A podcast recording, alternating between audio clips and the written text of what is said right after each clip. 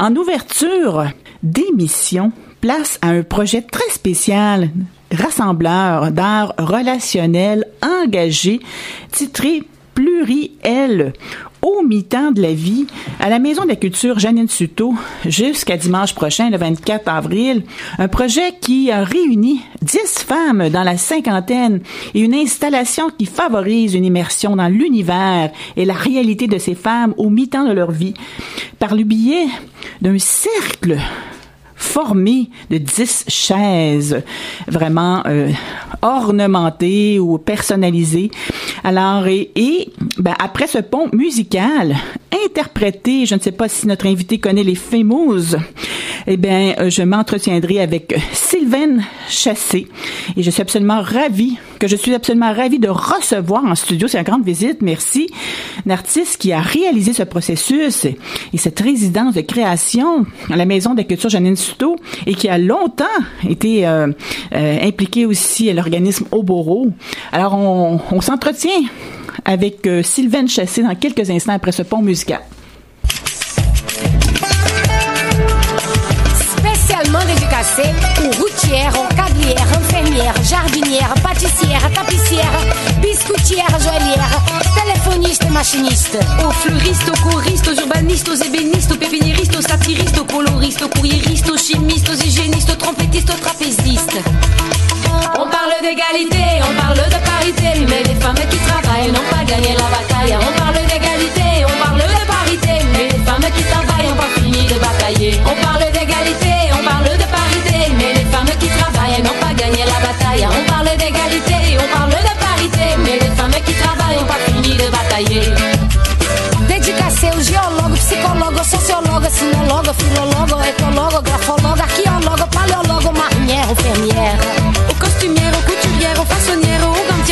gantières, aux ménagères, aux guichetières, aux secrétaires, aux romancières, aux aventurières. Vas-y, continue la liste. Telefonista, machinista, economista, violonista, etalagista, paisagista, metalurgista, aquarelista, carreirista, é archivista, jornalista e modelista. On parle d'égalité, on parle de parité, mais les femmes qui travaillent n'ont pas gagné la bataille. On parle d'égalité, on parle de parité, mais les femmes qui travaillent n'ont pas fini de batailler. On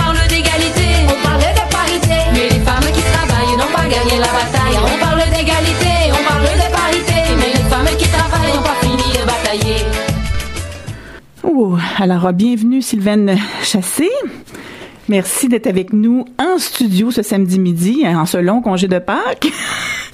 Et euh, vraiment, va, on va d'abord, avant de parler du projet, hein, qui est vraiment euh, très très intéressant, euh, très pertinent, euh, peut-être qu'on pourrait parler pour le bénéfice de notre auditoire de ce que c'est que l'art relationnel. En quoi l'art euh, relationnel? Qu'est-ce qui distingue l'art relationnel par rapport au groupe de thérapie, au groupe d'échange? Qu'est-ce que qu'est-ce que c'est l'art relationnel pour notre pour nous? Oui, oui. Alors, On peut enlever le masque pour s'exprimer mieux. d'accord, merci.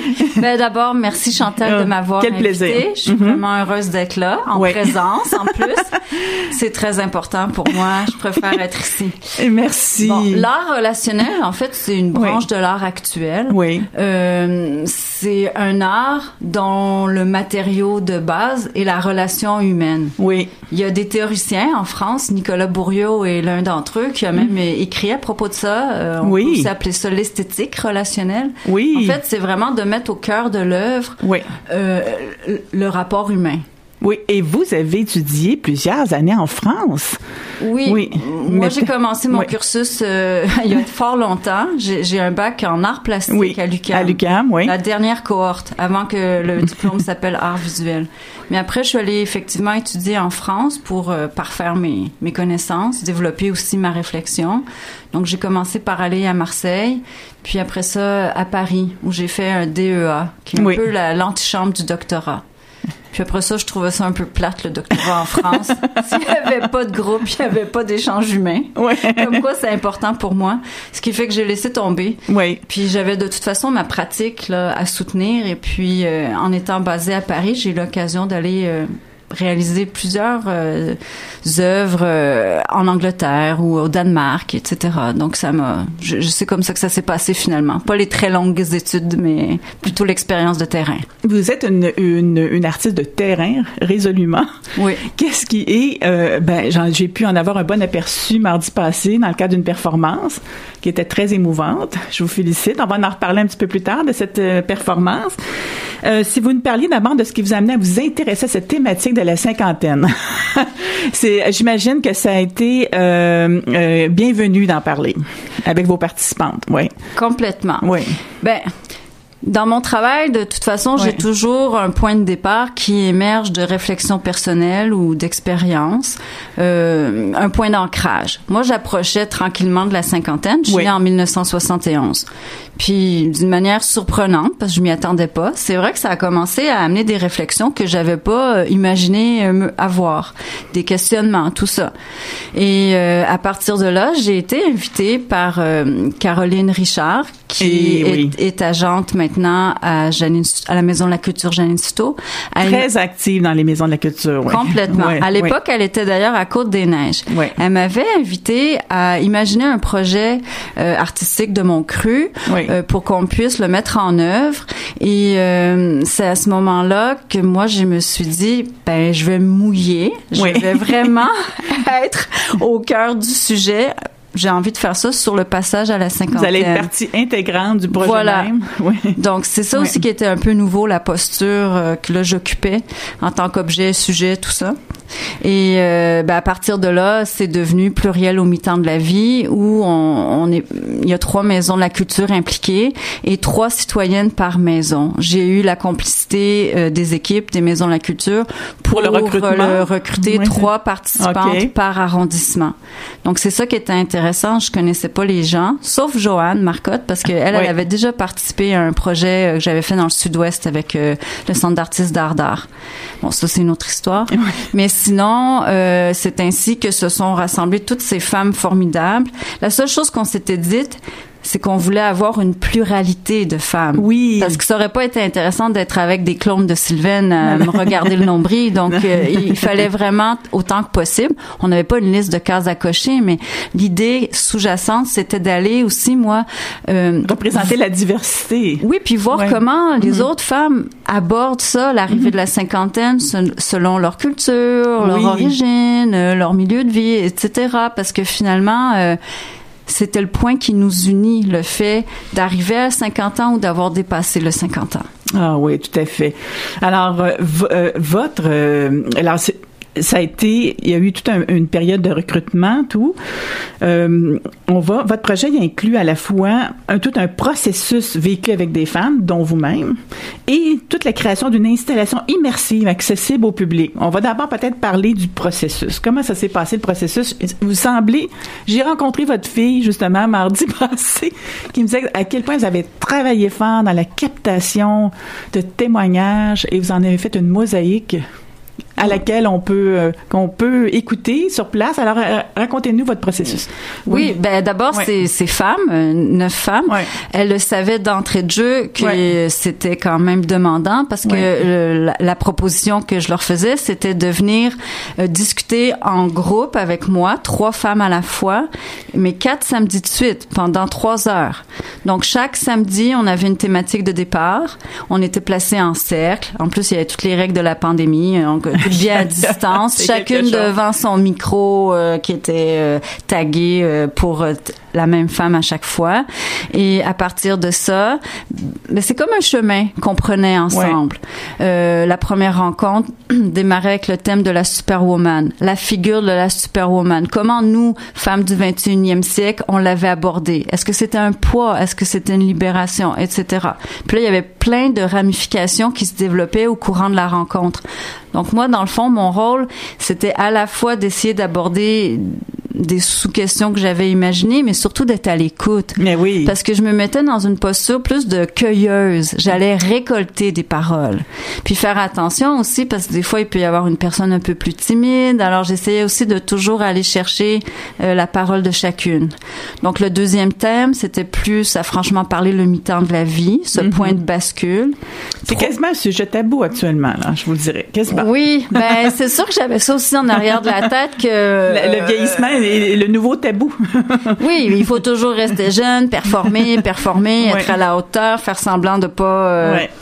devenir fragile. Mm. Ça, c'est un constat aussi que moi, je voulais un peu venir briser. Comment euh, on cache la vulnérabilité. Mm. Donc, je voulais creuser ce sillon-là. Euh, la rencontre suivante, donc troisième rencontre, c'était plus sur l'idée de la finitude. Évidemment, Mm. on le sait qu'on Ben avance en âge, on se dirige Ouais. vers la fin.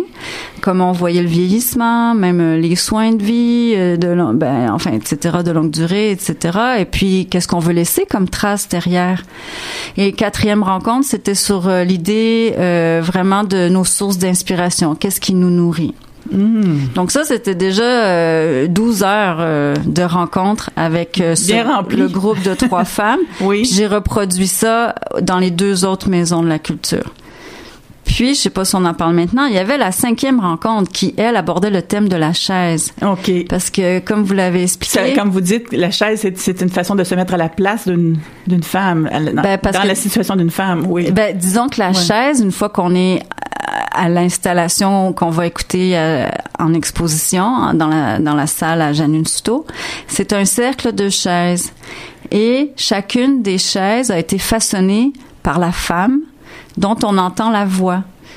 Parce que l'idée aussi de pluriel au mi-temps de la vie, c'est d'inviter le public à venir s'asseoir dans la chaise qui représente la femme et se mettre à sa place. Mm.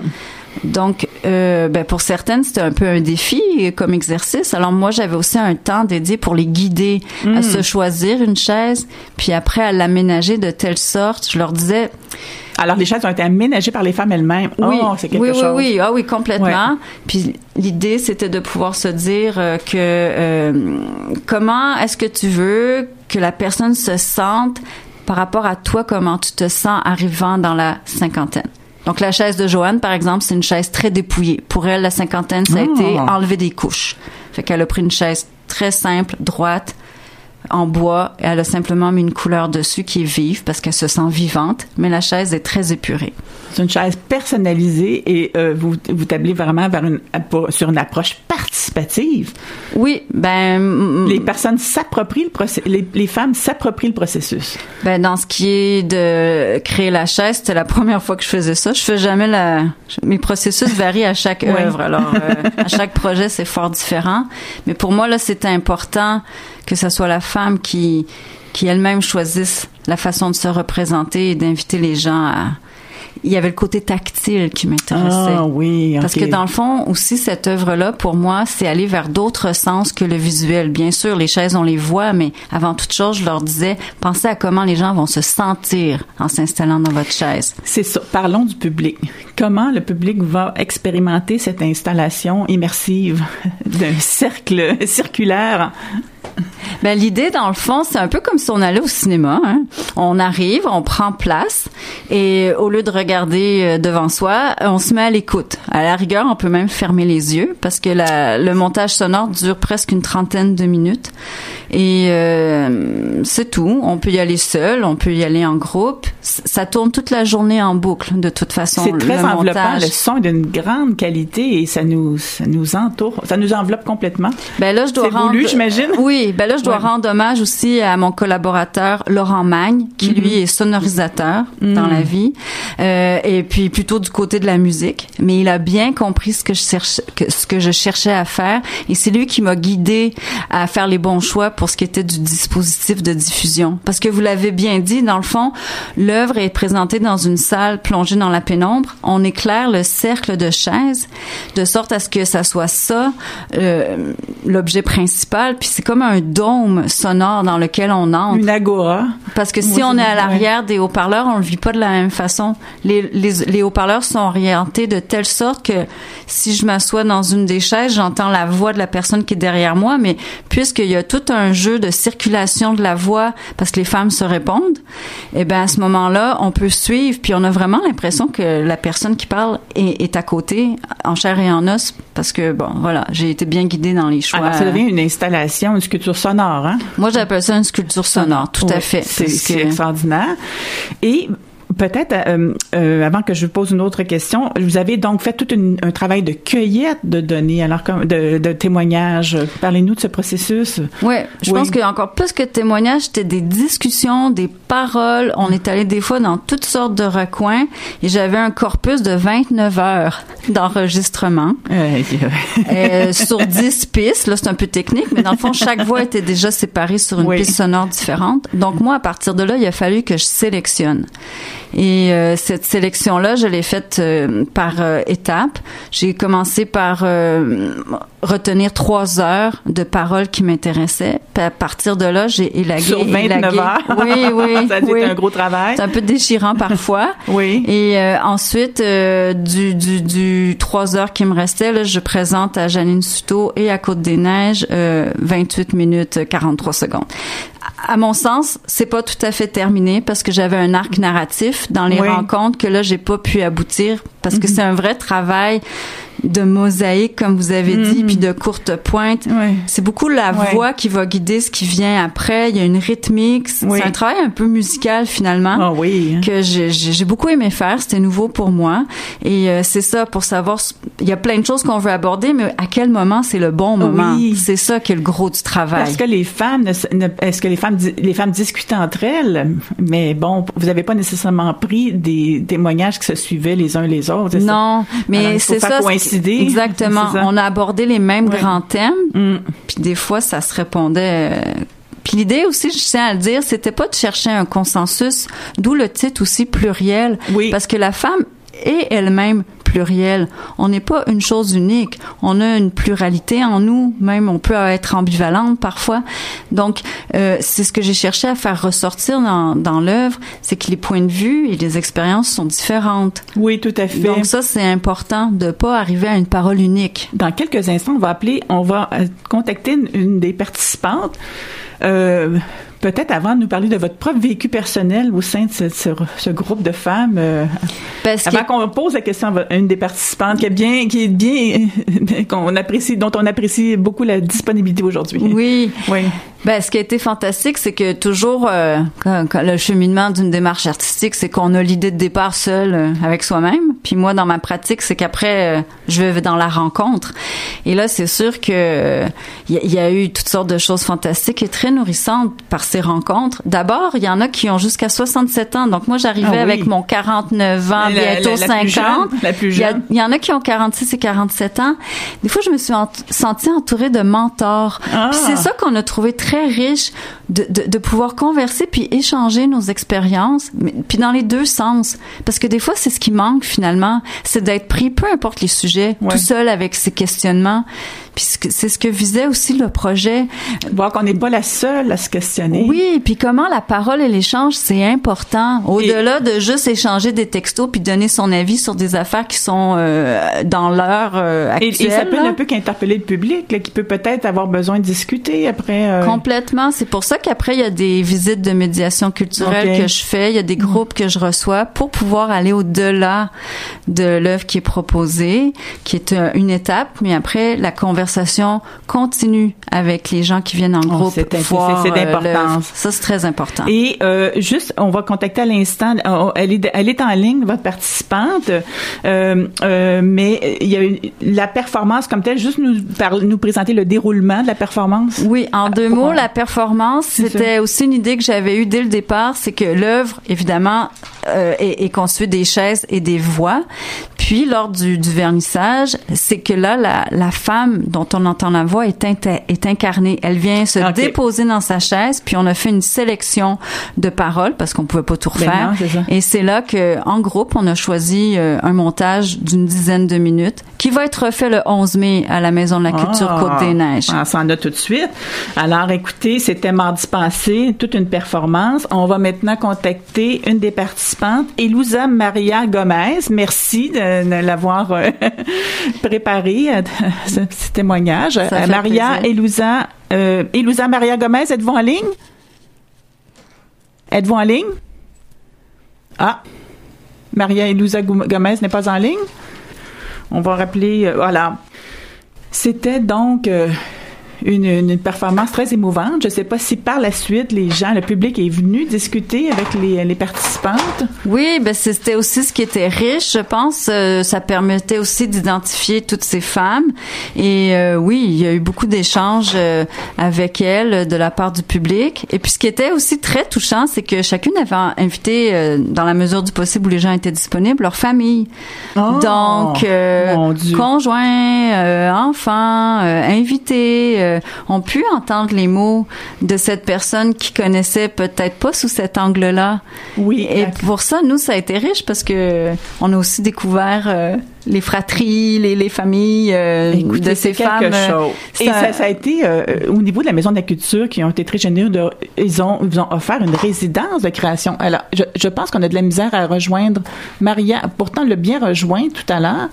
Euh, on va essayer encore une fois, mais c'était la Maison de la Culture vous a offert une résidence de création. Ben, c'est-à-dire qu'avec tous les aléas de la pandémie, euh, moi j'avais pris du retard dans mon calendrier de, de création. J'ai eu un mal de fou, euh, ne serait-ce qu'à me procurer les haut-parleurs et les pieds parce qu'il y avait pénurie à Montréal. Donc, plutôt que de présenter l'œuvre dès le 8 mars, je suis allée la terminer à Janine Souto pendant quatre semaines et une fois par semaine, je les portes et le public pouvait venir ah. converser avec moi. Donc, on a quand même trouvé une façon de, pouvoir utiliser ce faire temps. participer le public à cette résidence de création. Alors, on a enfin, on joint enfin Elousa Maria Gomez. Êtes-vous en ligne? Êtes-vous en ligne? Elousa Maria Gomez? Est-ce que Elousa Maria Gomez n'est pas là? On je ne comprends pas comment ça qu'on n'arrive pas à joindre Maria Elousa Gomez. On, mais bon, voyez-vous. Des euh, choses qui arrivent. C'est le direct. C'est les joies du direct, les, imprévus du direct. Euh, peut-être vous, si étant donné qu'on ne parvient pas à la joindre. Je peux présenter un peu les participantes, si vous voulez? Oui. Je suis désolée euh, que ma, Elousa puisse pas prendre la parole d'elle-même. Bon ben Elousa, c'est ça. Elle, elle, explique dans la dans la dans la bande qu'on peut écouter à, Janine Euh, elle, vient d'une famille euh, qui a eu plutôt une vie difficile, là, euh, moins bien nantie, mais sa mère a été un exemple pour elle, un exemple vraiment fort. Euh, de, de, combat et puis de, de jamais lâcher et euh, qui lui a appris justement euh, avoir une vision des choses axée sur la justice sociale. Et puis elle lui dit quand on va lutter, on va lutter de toutes nos forces. Et puis ça c'est quelque chose d'important pour elle qui l'a toujours habité. Et elle souligne aussi qu'elle a réussi à faire des études universitaires, ce qui n'était pas du tout gagné d'avance grâce à l'aide d'une cousine qui l'a soutenue. Et toute cette expérience l'a amenée à, à œuvrer euh, dans la justice sociale pour la justice sociale. Et elle-même, elle est très intéressée euh, par l'histoire de ces femmes un peu invisibilisées, ah mais qui ont eu un tel impact sur la vie des gens. Oui. Et comment vit-elle sa cinquantaine? Eh ben, elle, elle approche de la cinquantaine. Approche, parce qu'elle a 47 ans maintenant. Et puis, c'était une façon, justement, de pouvoir en parler avec d'autres personnes. Mais elle a une approche euh, plutôt très positive. Elle le dit, elle aussi. Pour elle, c'est une façon d'être plus. Elle le dit plus plus fâché contre le système, plus fâché contre le fascisme, plus euh, se révolter contre tout ce qui est intolérable. Donc ça, c'est vraiment ce qui ressort euh, dans, dans, dans, dans, nos échanges. Alors c'est euh, c'est dommage que le temps file et avec toutes ces, ces difficultés à joindre euh, cette participante que nous n'ayons pas davantage de temps parce que c'est tellement agréable. J'aurais continué à discuter encore et encore de ce projet qui m'a beaucoup touché mardi soir passé cette performance.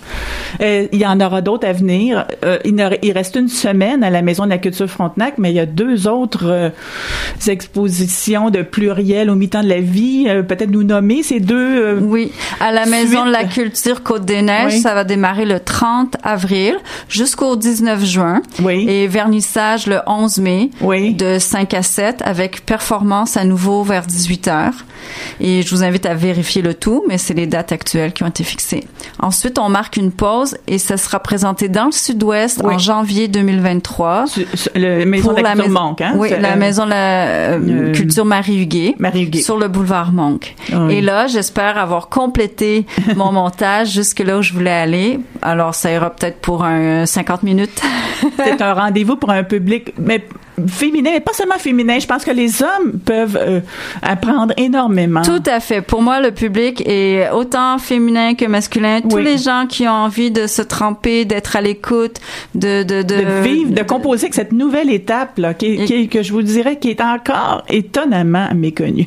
et il y a beaucoup de messages même pour les jeunes femmes dans cette bande. Alors c'est vraiment euh, multi-âge et ouvert à tous et toutes. Alors bonne continuation avec ce projet. Merci projet donc pluriel au mi-temps de la vie en maison de la culture. C'était moi j'ai été très très interpellée et euh, merci beaucoup d'être venu en studio. Euh, espérant qu'une prochaine fois on puisse se joindre plus facilement les une participante. Merci. Ce sont des choses qui arrivent. Bonne fin de semaine et joyeuse Pâques. Ben merci, merci de l'invitation, merci de m'avoir accordé ce temps de parole. C'est un plaisir réciproque. Vous écoutez le magazine radio In situ sur Radio Centre-Ville 102,3 FM à Montréal.